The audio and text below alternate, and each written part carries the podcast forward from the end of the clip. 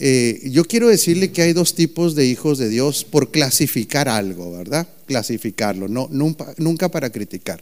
Los teóricos y los prácticos. ¿Qué es un teórico? Uno que sabe, tiene un conocimiento y, en ese conocimiento él puede decir, me gusta, me, encanta eh, la teología, me gusta, pero si no lo vive, eh, pues al único que llegó salud es a, ese conocimiento intelectual que produce una satisfacción. Pero hay gente que sabe, no tanto teológicamente, pero lo que aprende, ¿qué cree que hace? Lo practica. Eh, ¿Por qué es tan importante la práctica? ¿Por qué cree usted que es tan importante la práctica de lo aprendido? La práctica hace el maestro, dice Anita, y es un dicho muy correcto, pero ahí le va.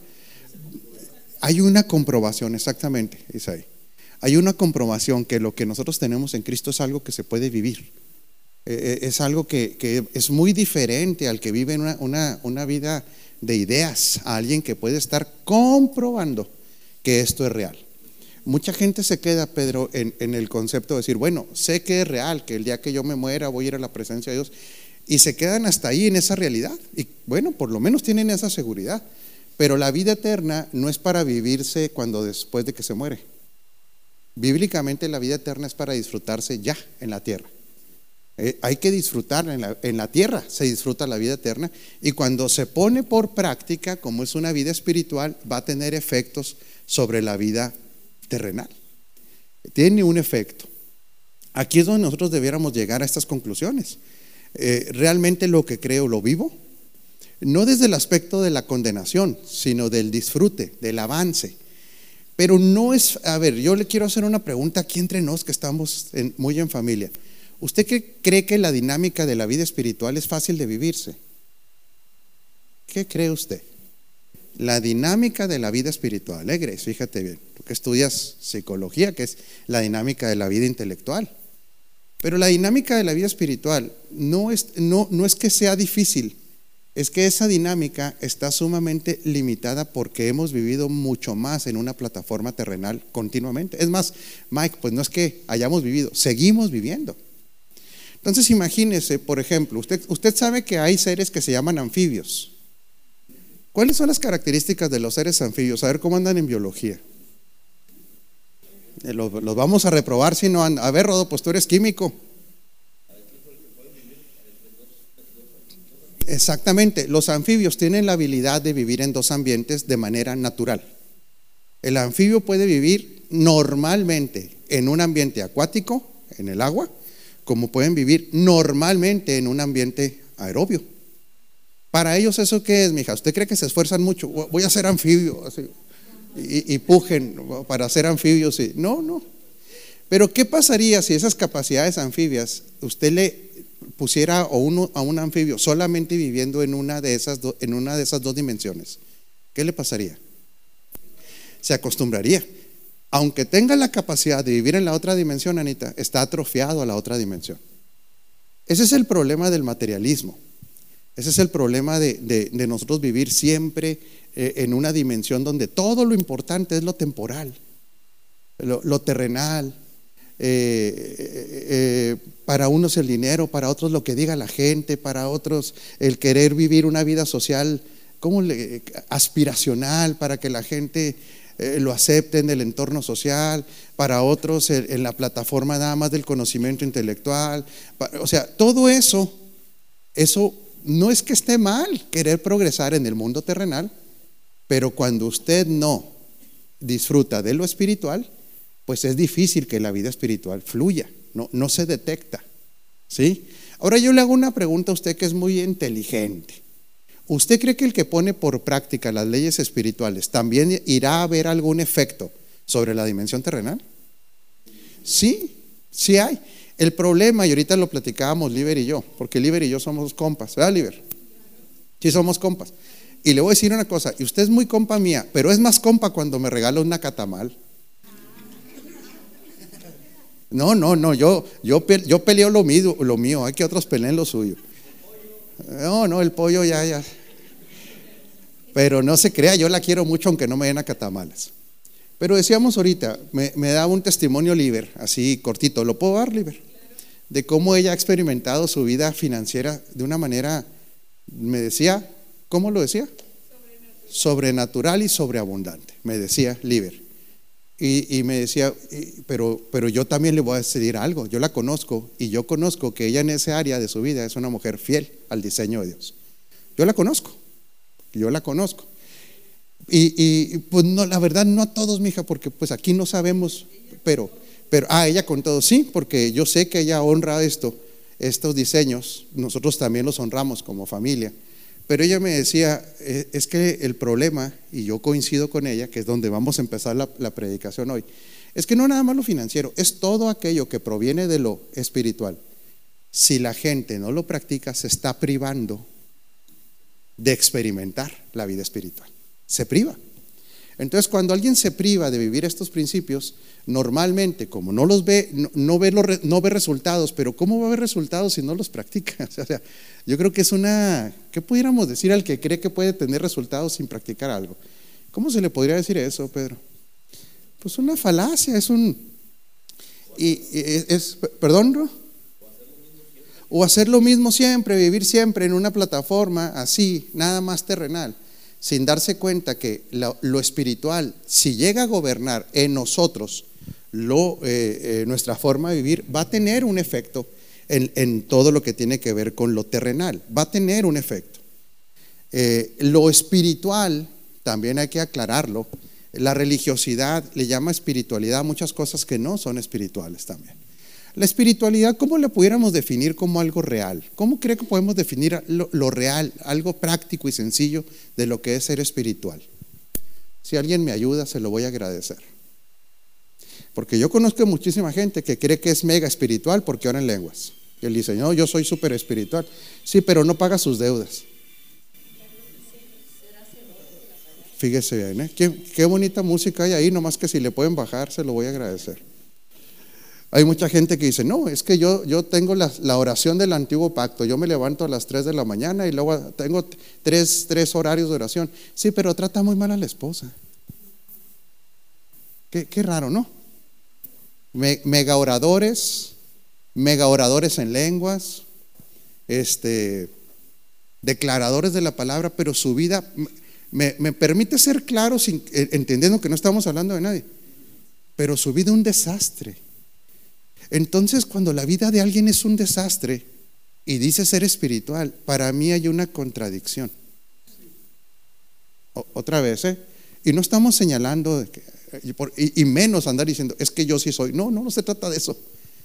Es que una vida espiritual va a ser la antítesis del desastre, del desorden.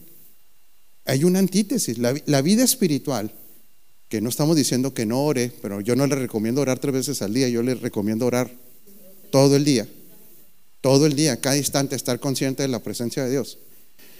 Eh, la vida espiritual, según el nuevo pacto, no es una acción. La vida espiritual es una impartición de la vida de Dios en nosotros. Y esa vida espiritual tiene sus códigos. Esa vida espiritual es una vida, discúlpeme la expresión, viviente. Esa vida espiritual tiene las capacidades divinas y el fruto de esa vida espiritual es, usted lo puede ver, es la antítesis del desastre. El fruto normal de una persona espiritual es que usted va viendo que es una vida que va tomando sentido, una vida que tiene orden y no es místico, no es religioso, no es legalista, no es aburrido, eh, no, se convierte en un ser, eh, ¿cómo le diré? Usted sabe cómo son los religiosos. Sí, sí, sí sabe. Eh, es que el espiritual, esposa, usted lo acaba de definir magníficamente, se ganó un pollo asado extra. El espiritual vive obedeciendo a los impulsos del Espíritu Santo y de la vida del Espíritu que están en él. Otra vez, sí, Rosy está anotando ahí para las siguientes clases, ¿verdad? Nosotros, las clases de niños salen de las predicaciones y salen de los discipulados. El espiritual no es alguien místico que ande flotando, que yo vi mil visiones y qué bueno que vea mil visiones. Pero decía el hermano Arjona, la más espiritual o religiosa de la, cuadra era doña Carlota. ¿Y sabe qué dijo de doña Carlota? Me ponchó mil pelotas. ¿Sí se acuerda de esa canción? ¿Y sabes que es una realidad? ¿Cómo te imaginas a doña Carlota? Yo me lo imagino como una señora, gloria a Dios, aleluya, gloria vestida de negro, con una bibliota como el tamaño así, ¿verdad? Eh, con, cara de enojo todo el día, pero cada vez que caía la pelota de los chavalos en el patio, ¿sabe qué hacía con la doña Carlota? Se las ponchaba. Pero era magnífica oradora. Arjona, tú y yo no nos conocemos, no tienes el privilegio de conocerme. Ay, perdón, me resbalé. Pero no sé si por ahí va lo que él estaba cantando. Dígale que está encima de usted, la espiritualidad se nota. Sí, la espiritualidad se nota. Y la religiosidad también, mija, me gusta que ande así prendida, mi hija. ¿Qué desayunó? Ella sí desayunó, al viejo no le dio. Ok, ahí hay un problema espiritual también. Bueno, ahí van saliendo los problemas espirituales. La espiritualidad se nota, Raulito, la espiritualidad se nota. Más el fruto del espíritu es gozo. Paz, que significa, fíjese lo que significa paz, ¿eh? plenitud. La palabra paz ahí en el griego, eirene, significa plenitud. O sea, gente que vive una plenitud. Paz, plenos amor, gozo, mansedumbre, se deja enseñar. Fe, que es fidelidad. Ahí la traducción más correcta de fe, libre es fidelidad. Gente fiel. ¿Fiel a qué? Primeramente a Dios, sus diseños y, a, las, personas con las que tiene que mostrar fidelidad. Todo lo que, a lo que se tiene que ser fiel se manifiesta. Ese es, ese es un ser espiritual aunque no ande viendo visiones ni ande reprendiendo diablos, porque obedece a la vida del Espíritu que está en él. Ahora, ¿le gustaría a usted saber dinámicas espirituales que a veces hemos ignorado? Porque nosotros tenemos dinámicas físicas naturales, naturales. Todo cuerpo humano tiene una dinámica de vida de manera natural. Para usted en su cuerpo físico, ¿qué es natural? Comer, aleluya, gloria a Dios. Ok, comer es naturalito, ¿verdad, mijo? nadie lo forza a usted a comer, ni, ni tuvo que tomar un curso para comer. No, solo se le dio. Dormir es natural. Respirar es natural. Despertar es natural. No, discúlpeme, pero es necesario que lo diga, no me lo tome. Ir al baño es natural. Si usted no va al baño, entra en unos serios problemas. ¿Verdad? Reproducirse a cierta edad es natural. Eso es natural en la vida del ser humano. Descansar es natural porque son dinámicas. Y morirse será natural. Pero son dinámicas que nadie inventó. Esas dinámicas son inherentes a una naturaleza. Ahora, ¿hay dinámicas espirituales que son naturales? ¿Usted qué cree? Son naturales. Pero como lo hemos mezclado con tanto misticismo, pues entonces la gente cree que ser espiritual es ser místico, ser religioso, pero vamos a ver dinámicas naturales, naturales de la vida del espíritu. Vamos a empezar por alimentación. Nosotros, nosotros somos seres espirituales. La escritura nos define a nosotros como espíritus que tienen un alma y que viven en un cuerpo. Así somos definidos, libres los hijos de Dios. Cuando no estábamos en Cristo, el orden es muy diferente. El que no está en Cristo son almas vivientes. Entonces viven para lo que el alma quiere y como está ligado al cuerpo, son esclavos del cuerpo. Pero los que están en Cristo, dice la escritura que somos espíritus vivificados. Entonces, es otro orden. Nosotros, ¿por qué somos, por qué somos espíritu? Primeramente, porque en el orden de Dios es, es que Dios es espíritu, Señor Así se define. Dios es espíritu, nacimos de Él en Cristo, nosotros entonces tenemos el mismo orden, somos espíritus. Por eso la vida de muchos hijos de Dios, o cuando hemos entrado en alguna crisis, que yo creo que todos hemos entrado en alguna crisis, es que por diseño somos espíritu, pero ignoramos la vida del espíritu. Y ahí es donde vienen crisis de, diferente, índole. ¿Y cómo cree que una persona que, que, fíjese bien, porque esto es bien importante para aprenderlo, señor Junior, una persona que somos espíritu, Nayeli, ¿sí? Pero que ignoramos la vida del espíritu y entramos a crisis, ¿cómo cree que normalmente el que ha entrado en crisis por ignorar la vida del espíritu, cómo cree que normalmente quiere arreglar esas crisis? Exactamente. Desde la misma plataforma terrenal desde no echar mano de las vidas, de la cosa del espíritu, queremos arreglar, fíjese bien, queremos arreglar las cosas con los mismos instrumentos que nos metieron en la crisis. Imagínense nada más qué contradicción. Con lo que me metió en la crisis, mija, con eso quiero salir. No. Con, lo, con las decisiones o la forma de vida que nos metió en la crisis, no nos va a arreglar la crisis. Si usted sigue ahí, es como alguien que lo enterraron boca abajo, no esté pensando en, enterrar a nadie así, eh, y que quiere salir escarbando para abajo. Por eso los hijos de Dios, para poder salir de las crisis en el mundo temporal, Dios tiene su método. Echen mano de la vida eterna. En otras palabras, Mike, regresen a las dinámicas del Espíritu. A la vida dinámica del Espíritu es lo que saca a un hijo de Dios de las crisis temporales en el plano terrenal. Nosotros en el Espíritu estamos completos, estamos completos, por eso somos espíritus. Sin embargo, el espíritu necesita la dinámica. ¿Qué significa una dinámica espiritual? ¿Qué significa dinámica espiritual? Porque alguien puede decir, oye, el espíritu está completo. Y sí está completo. Tiene la genética divina, estamos unidos a él. Pero ¿qué es, ¿por qué utilizamos la palabra dinámica? ¿Por qué estoy utilizando la palabra dinámica? Porque dinámica implica movimiento, acción. Cuando el espíritu no tiene movimiento o acción, haga de cuenta, es, tener a, la vida espiritual como encerrada en un cajón. Estática, que es lo contrario a la dinámica. En, e, en, esa estática de la vida espiritual de una persona es que no, no experimenta el fluir, no ve a Dios fluyendo.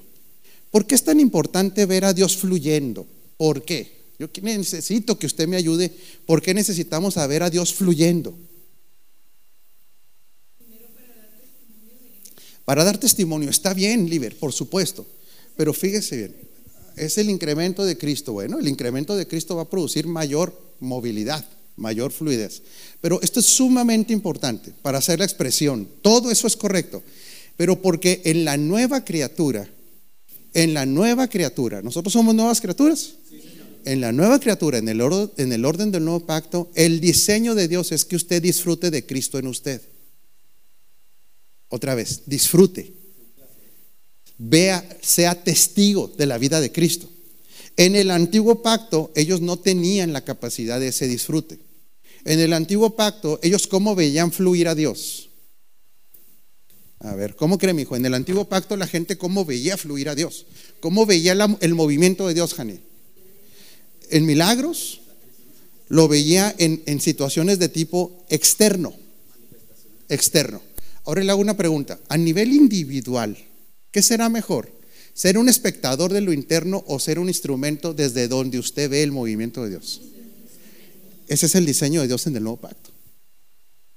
Por eso el nuevo pacto es mejor. Usted puede ser, mis hermosas niñas, instrumento y testigos del fluir de Dios, pero el fluir de Dios es espiritual. Es espiritual, pero es continuo. Dios dice que Él nunca duerme.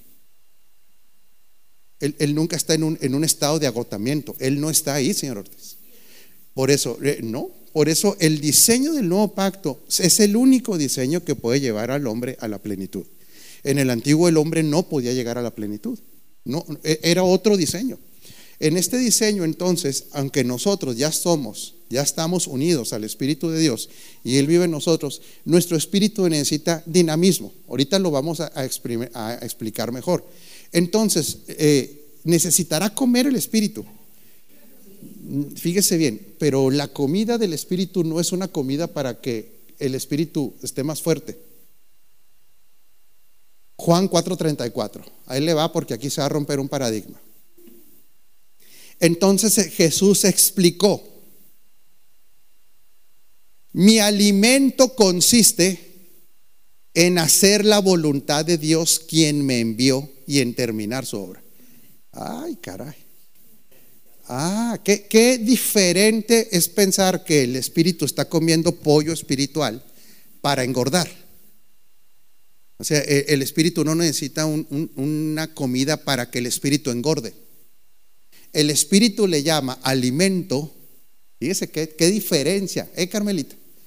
La escritura le llama que alimento del espíritu es hacer la voluntad de Dios. O sea, eh, eh, ¿por qué? Porque entonces el espíritu está en ese dinamismo.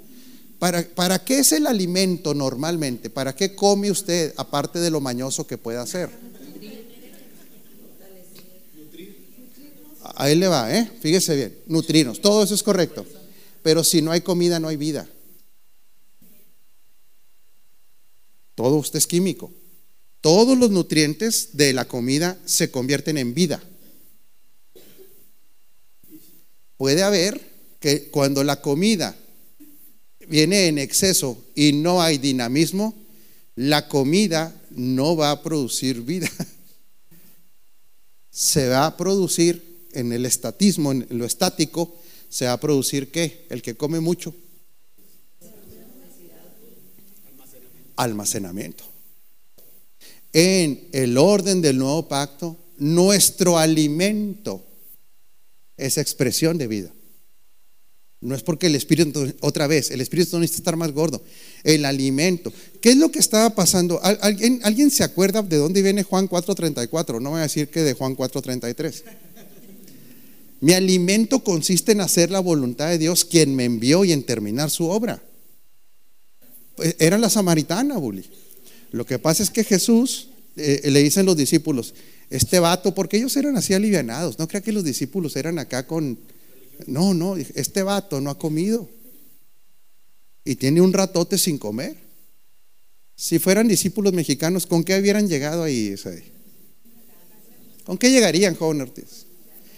Llegaban con burros, tamales, asado y luego, órale, órale Jesús, ya llegó, como decimos en México. Ya llegó la papa, le dijo, espérenme tantito. ¿Tendría hambre? ¿Usted cree que no tendría hambre después de un rato de no empacar? Sí, pero es que ahorita, mi, en, lo, en lo que estoy, mi alimento, él está hablando de la dimensión del espíritu, porque si se hubiera echado sus burros con hambre, como él era judío, no de chicharrón, pero si se hubiera echado un burrito de, pues de cordero. Sin embargo, él dice, es que hay un alimento que yo necesito, hacer la voluntad. ¿Quiere usted notar entonces dinámicas espirituales en su vida? Haga la voluntad de Dios. Eso. que la gente dice, no funciona. No es que, ¿cómo puede decir usted que algo no funciona si no lo hace? Es que no, es que no me gusta, esto se ve muy feo. Ya lo probó. Nunca ha, habido, ha visto una comida que usted diga que no le gusta y que la pruebe y dice, ah, caray. Ahora, aquí entre nos, ¿podemos hablar con sinceridad? No se va a enojar, casi. ¿Por qué el hombre no quiere hacerlo? ¿Por qué el hombre, y vamos a hablar de hijos de Dios, por qué no queremos hacer la voluntad de Dios? Son varios factores. Porque el hacer la voluntad de Dios lo que va a ocurrir es que va a desplazar a hacer mi voluntad. Eso es lo que va a hacer. Me va a desplazar, señor Ortiz. Que yo quiero, yo quiero. Y Dios dice, sí, tú quieres, pero yo no quiero. Es que eso es algo que yo no quiero. Va a incomodar, va a desplazar tu voluntad, ¿sí? va a requerir algunos pero el detalle es que este orden, diga conmigo, es un orden gobernante. Dígalo fuerte, es un orden gobernante. ¿Qué significa un, orden gobernante? Que en este orden divino, si las cosas o las decisiones empiezan a ser gobernadas por el Espíritu, a su tiempo, usted va a ver cómo traen efecto en todo lo demás que hacemos. Por eso es gobernante. Para Dios, aquí hay que, hay que decirlo con mucha claridad, mi hijo. Dios se maneja con sugerencias, pero para Dios no son sugerencias. A ver. O sea, Dios, Dios, se maneja con sugerencias porque los impulsos no, a usted no lo hacen hacer las cosas. Parece una sugerencia, pero en la mentalidad de Dios no es una sugerencia. En la mentalidad de Dios, cuando viene un impulso de la vida del Espíritu, para Dios es una orden. Que no ve que Dios piensa en el nivel de gobierno. Dios piensa con una mente gubernamental. Es el jefe del reino. Entonces, ¿quiere usted ver alimento igual a vida? haga la voluntad del que lo envió. Hay que hacer la voluntad del que lo envió. Esa es una dinámica espiritual. Siguiente dinámica espiritual, espiritual. Hebreos 12:2. Puestos los ojos en Jesús, el autor y consumador de la fe, el cual por el gozo puesto delante de él, sufrió la cruz menospreciando la vergüenza y se sentó a la diestra del trono de Dios. Nosotros estudiamos la vez pasada todo el, sentir que había en Jesús cuando iba a la cruz. No era una cosa sencilla. Pero aquí dice, puesto los ojos en Jesús, el autor y consumador de la fe. ¿Por qué utiliza el autor y consumador de la fe a Jesús? ¿Y por qué dice que usted tiene que poner los, los ojos puestos en el por qué? Sí, pero sobre todo porque Él es el ejemplo de la fe. Él es el, autor y el consumador. Él es el ejemplo, Chema, porque a lo que él estaba viendo en sus ojos naturales no era algo bonito. A lo que estaba viendo el camino a la cruz, Pedro, no era algo bonito. Usted ya, ya sabe lo que él estaba viendo con los ojos naturales. Con los ojos naturales, al ver la cruz, que estaba viendo en lo natural? Sufrimiento, dolor, burla, escarnio, eh, el, rechazo del Padre. Pero con los ojos espirituales, la fe de él es una fe que tiene certeza de lo espiritual. Con los ojos espirituales que estaba viendo, porque dice, puesto los ojos en Jesús, el autor y consumador de la fe, el cual, fíjese, por el gozo puesto delante de él sufrió la cruz, menospreciando la vergüenza y se sentó a la diestra del trono de Dios. ¿Qué estaba viendo con sus ojos espirituales como para poder aceptar toda la desgracia del mundo terrenal? Todo lo que le venía. ¿Qué estaba viendo? Fíjese bien, ¿eh? El cumplimiento de su propósito. Él estaba viendo recuperar lo que el hombre había perdido, pero nunca deje de ver esto, por favor. Él estaba viendo hijos. Él estaba viendo hijos. Yo sé que esto lo podemos utilizar de una manera muy sentimental, ¿verdad? Y, se vale. Qué hermoso el sacrificio que Él hizo de su vida para que hubiera hijos. Nos puede llenar de una situación totalmente emocional. Y se vale. O sea, pudiéramos decir que Él nos estaba viendo a nosotros cuando iba camino a la cruz. Sí. Y fíjese bien, Carmelita, Él dice, hay un gozo. Hay un gozo de que si yo voy, si yo esta plataforma terrenal, que es dolorosa, Luis, es complejísima. Yo la pongo en un segundo plano porque yo veo la plataforma del Espíritu, yo veo hijos. Ver hijos es la dinámica que se le llama qué? Reproducción. En otras palabras, el Espíritu también hay plenitud, hay gozo, hay dinámica espiritual cuando hay reproducción. Ah. Yo sé que es un tema no fácil porque a veces hay, hay menores, porque a veces no hay una, un entendimiento. Pero un hombre enamorado, apasionado, ¿usted cree que es un sacrificio estar, tener intimidad con la mujer que ama? ¿Qué es lo normal para un hombre enamorado, sano, chavalo? ¿Cómo verá la, parte reproductiva en su vida? ¿Qué, calladitos están. Es que aquí son hipersantos, ¿verdad? Así como, pues es que quiere hijos, mijo, pero, pero para hacer los hijos hay un método. ¿Y produce qué, mijo? ¿Qué dijo? No tenga miedo. Placer. No se asuste, señora. Es normal, es su esposo. La quiere mucho. Está enamorado el viejo, mija. Imagínese decir, me toca hacer un bebé.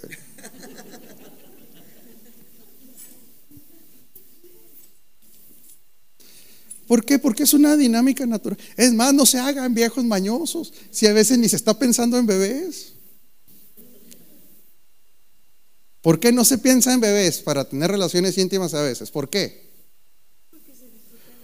Porque lo que se disfruta es el amor. Hay un, hay una que, un impulso porque produce placer. Ahí le va. Si usted quiere saber una gran parte de lo que es placer espiritual, es hablarle de Cristo a otros. Ay, ay, ay. Ya nos brincamos de la alcoba al evangelismo. Porque estamos haciendo comparativos. Alguien que no le habla a Cristo de otros se priva de un enorme placer y nunca lo va a experimentar hasta que lo haga. Ese es el placer de la reproducción. Impresionante, porque es diseño. Ya estaban haciendo a gente hasta agenda para... Pues, sí, ya programación. No, no, tranquilos, cada quien su rollo, usted haga lo que quiera, pero aquí estamos hablando de las dinámicas del espíritu. El espíritu encuentra gozo en la reproducción, pero el espíritu no está para reproducirnos a nosotros está para reproducirle hijos a Dios y produce un altísimo nivel de placer llevar a otros a Cristo. Reunir todas las cosas en Él. Pero alguien dice, es que yo no puedo, yo no sé. Es que usted no necesita tomar un curso de teología para hablar de Cristo. Él pone las palabras las pone. Usted lo único que tiene que quitarse es, ¿por qué no hablamos de Cristo? A ver, yo pregunto, ¿por qué no hablamos de Cristo? Por egoístas, porque como ya estoy bien. ¿Por qué más no se habla de Cristo? Diga la neta. Temor al rechazo, pero si nos rechazan, nosotros ya somos aceptos en el amado. Es que entienda algo, si usted le habla a alguien de Cristo, al que rechazan para empezar no es usted. Al que rechazan en todo caso, Luis, es a él. Segundo, usted está completo. A usted el rechazo, la crítica, le tendría que hacer qué? Lo que el viento Juárez. Pero ¿por qué se va a privar? A ver, un hombre enamorado, joven, ¿se priva de estar con su esposa por el qué dirán de otros? No hoy no, esposa, yo no te no podemos amarnos porque fíjate que sé que alguien habla mal de mí, quién sabe dónde. ¿Y qué me va a decir la señora?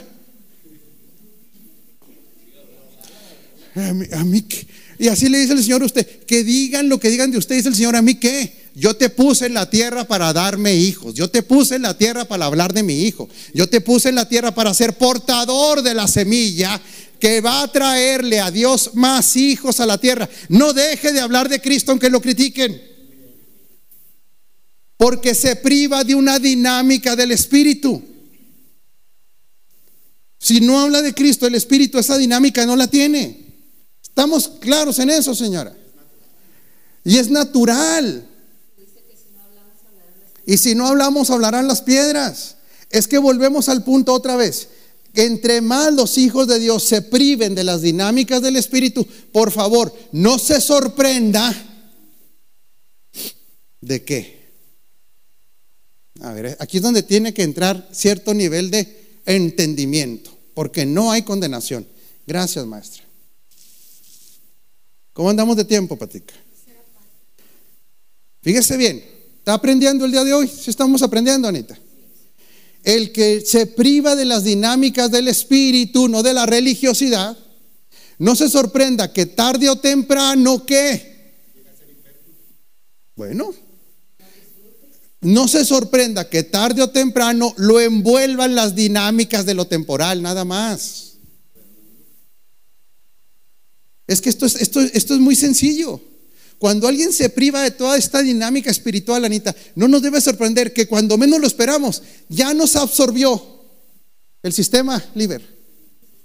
Ya nos absorbió vivir para lo temporal, vivir para lo intrascendente. Diga conmigo, necesito hacer la voluntad de Dios, necesito ser reproductivo, porque es una dinámica del espíritu. Siguiente, y con eso terminamos. Deseen con ansias la leche pura de la palabra como niños recién nacidos. Así por medio de ella crecerán en su salvación. Ay, caray, qué versículo tan complejo, ¿eh? Ahora, ¿por qué es complejo este versículo? Ahí le va a güera, ¿eh? porque usted es muy analítica y me está viendo así, pero sé que está aprendiendo. Es primera de Pedro 2.2, por favor. Deseen con ansias la leche pura de la palabra como niños recién nacidos. Fíjese bien, no está diciendo que deseen la leche como lo máximo, sino como los niños desean la leche. A ver, son cosas diferentes. No está diciendo que deseemos la leche en el sentido de que toda la vida estemos hablando rudimentos. No, no, no, no. Yo, yo la verdad, yo entiendo que hay gente que necesita aprender rudimentos, Gutiérrez, que tienen que aprender el ABC. Pero yo, a estas alturas del partido, yo no quiero rudimentos. E, e, imagínese, yo que invite a mi señora a su, a su aniversario de cumpleaños. ¿Puedo decir cuántos, Patica? Sí, pero mire, la defendieron, no hay necesidad, dijeron por allá. Ok. Pero imagínense que estoy haciendo un clavito para llevarla a un buen restaurante. ¿Sí? Y que le hablo al mesero y le diga, a la edad de ella, tráiganle el mejor arroz con leche que puedan traerle. ¿Qué va a decir la señora? Ah, ese. Tráiganle fórmula a la señora. Enfagro se llama. Sí, señor Isaí, ¿cómo sabe cosas? ¿Qué va a decir la señora? Mire, mínimo, mínimo un pollo asado, porque ella es viciosa de eso. Los hijos de Dios, no, no, no, me, no, por favor, no me lo tome a mal. Llega un momento en que necesitan alimento cada vez más sólido. Sí, es natural. Quiere más nutrientes, quiere tener más herramientas. No, no, le hace de, no le hace nada de malo echarse un, arrocito con leche de vez en cuando. ¿Está de acuerdo conmigo? Pero usted qué le gusta comer, señor Mike? Si fuera un restaurante caro, ¿qué pediría usted? Un buen corte. Pero lo que está diciendo no es que deseen el alimento infantil, sino que deseen como los niños desean la leche. ¿Cómo, cómo pide comida esa chavala, mija? ¿Cómo hace, mija? Cada tres horas quiere llora. ¿Alguno de ustedes ha llorado por querer palabra de Dios? No. No, no. Espero que alguien sí. Espero que alguien esté diciendo, ya anhelo que sea martes. ¿Por qué martes? ¿Tú eres del discipulado en la escuela, de la casa? ¿Sabe cuánta gente hay en otros países que añorarían estar un martes aquí? porque quieren comer tibón, ribeye. ¿Qué está diciendo aquí la escritura? Ustedes tienen que ser como esos niños que si no comen se ponen qué? ¿Cómo se pone un niño que no come? Necio. Necio. Ese niño quiere comida. Desesperado, denme. Así, la dinámica del espíritu es, anhelen así el exponerse a la palabra como los niños anhelan comer. La dinámica del Espíritu siempre está pidiendo más, porque la dinámica del Espíritu no es religiosa. ¿Por qué pide más el Espíritu comida? Fíjese bien, ¿eh? esto va a romper ciertos paradigmas. No sé cuánto tiempo me quede. Ah, caray, me cerraron aquí el camino. ¿Cuánto me queda, Patica? No, hombre, ya que terminamos. Porque aquí está muy claro, deseen con ansias, güera, con ansias, la leche pura de la palabra como niños recién nacidos, así por medio de ella crecerán en su salvación. Pues no que ya soy salvo. A ver, usted salva. Está muy seria, pero sí es salva. ¿Y por qué dice que si usted tiene ansias de la palabra crece en la salvación si ya es salva? Ándele, patica, ahí está. Ándele, ya se ganó el pollo asado la señora. Porque aquí el trazo es este. Está diciendo, entre más comas palabra, tu alma se va salvando. Se va sanando. Se le van rompiendo los para. Es que, mire, ahí le va y con esto termino. ¿Sabe cuándo alguien no puede sanarse? Hay diferentes causas porque por lo cual una gente no se sana en el, plano terrenal. ¿Cuál? dígame algunas porque usted sabe más que yo. Primero, ese es el problema, no estoy enfermo. Oiga, compadre, como decimos, se le mira. No, yo estoy bien. Ya, ya, ya nadie que no reconozca que tiene un problema en el alma lo puede sanar. Ahora la pregunta es esta, Carmelita, ¿cree que la, la luz de la palabra nos balconea? Sí, pero tiene una finalidad. La luz de la palabra nos balconea no para, nunca para humillarnos, nunca para condenarnos. La luz de la palabra nos deja ver claramente las áreas que necesitan que sanarse. Sanarse. Entonces, ¿qué es lo que pasa con la palabra? Que hay una dinámica espiritual. Mis palabras son verdad, son espíritu. La palabra es medicina, la palabra es luz, pero tienen que desearla. ¿Alguien ha estado en algún tipo de enfermedad que diga, estoy hasta acá? ¿Alguien ha pasado por una situación física que diga, ya, ya, ya, ya? Sí, ¿qué, da uno por salir de, de esas crisis de salud? No hay una ansiedad. ¿Y cuánta, cuánta ansiedad hay por salir de la soberbia? No hay, no, no. No, pues si no la reconozco. No, pues que ni, ni soberbio soy. Pero, yo, pero a mí nadie me enseña. Ah, bueno, qué bueno que no es soberbio. Sí, no, yo ni soberbio soy, pero nunca me equivoco. Ah, qué bueno que no es soberbio. Cuando estamos en orgullo, mentir, envidiar, ira, el egoísmo, cuando haya la necesidad urgente de salir de esa enfermedad, la palabra se convierte en medicina de la religión. El día que alguien diga, estoy harto de la religión, en ese momento la palabra se convierte en medicina. Y ahí viene la salvación del alma. Anhelen. Le dejo una tarea para el otro domingo.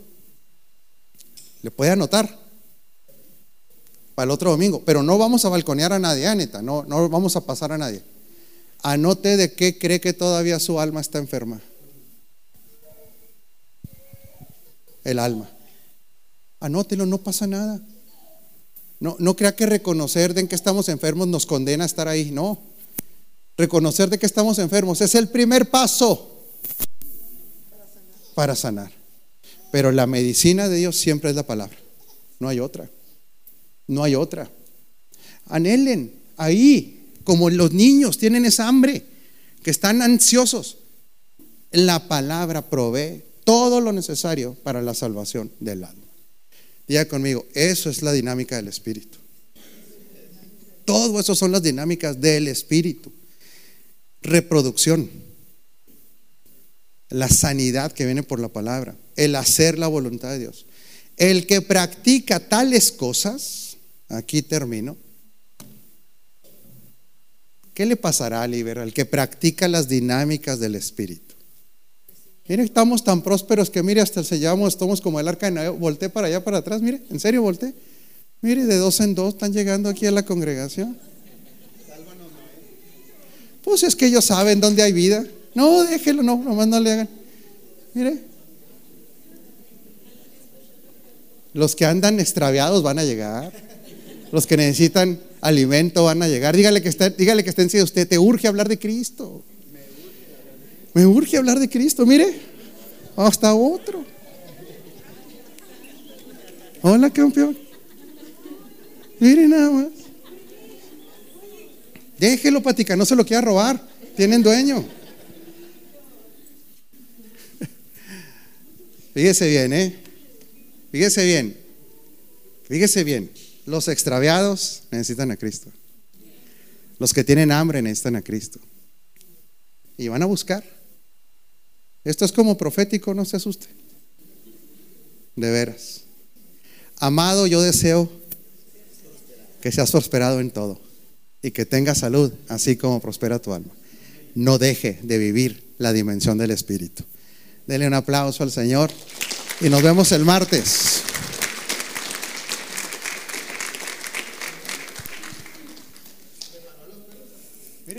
Ya se van. Ya comieron lo que Como ya, ya se terminó la predi, ya, ya se van. Ya los tiempos.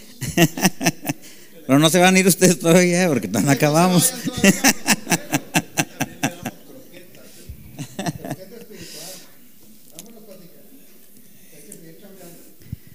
Pues Dios día a día sigue salvando nuestra alma, ¿verdad? Y en el crecimiento que tenemos en Cristo, la formación de Cristo, en la práctica de esta vida que hay en nosotros, pues Dios va salvando nuestra alma. Siempre hay que distinguir esos, esos dos eventos, ¿verdad? La salvación del espíritu está, fue un suceso inmediato, pero la del alma está continuamente y todos los días. Bueno, pues miren, acá andan estos chamacos. Qué bonitos. Pero bueno, vamos a continuar con, con el programa y Primero quisiera recordarles de algunos anuncios. Las reuniones normales, pues ya las conocemos. Tenemos el martes nuestro discipulado, ¿verdad? A las 7 nos reunimos presencialmente, pero la, transmisión empieza a las 7:15 pm. Son horas del centro, ¿verdad? De la Ciudad de México. El miércoles tenemos el panel de pastores, renovando el entendimiento de 12.30 a 1.30 del mediodía. El miércoles mismo tenemos la última reunión de jóvenes mayores de este mes. Estamos hablando de lo que es la familia en Cristo. Y va a estar muy, muy interesante. Están todos invitados. Recuerden que la transmisión se hace en vivo también.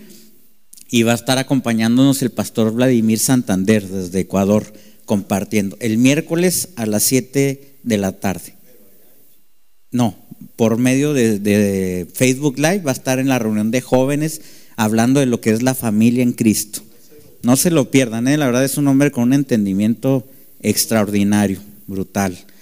Este, vamos a tener también, o eh, recuerden la reunión de adolescentes y jóvenes, el día de ayer hubo una reunión con los padres, ¿verdad? Y eh, la reunión de adolescentes y jóvenes es viernes a las 7.30.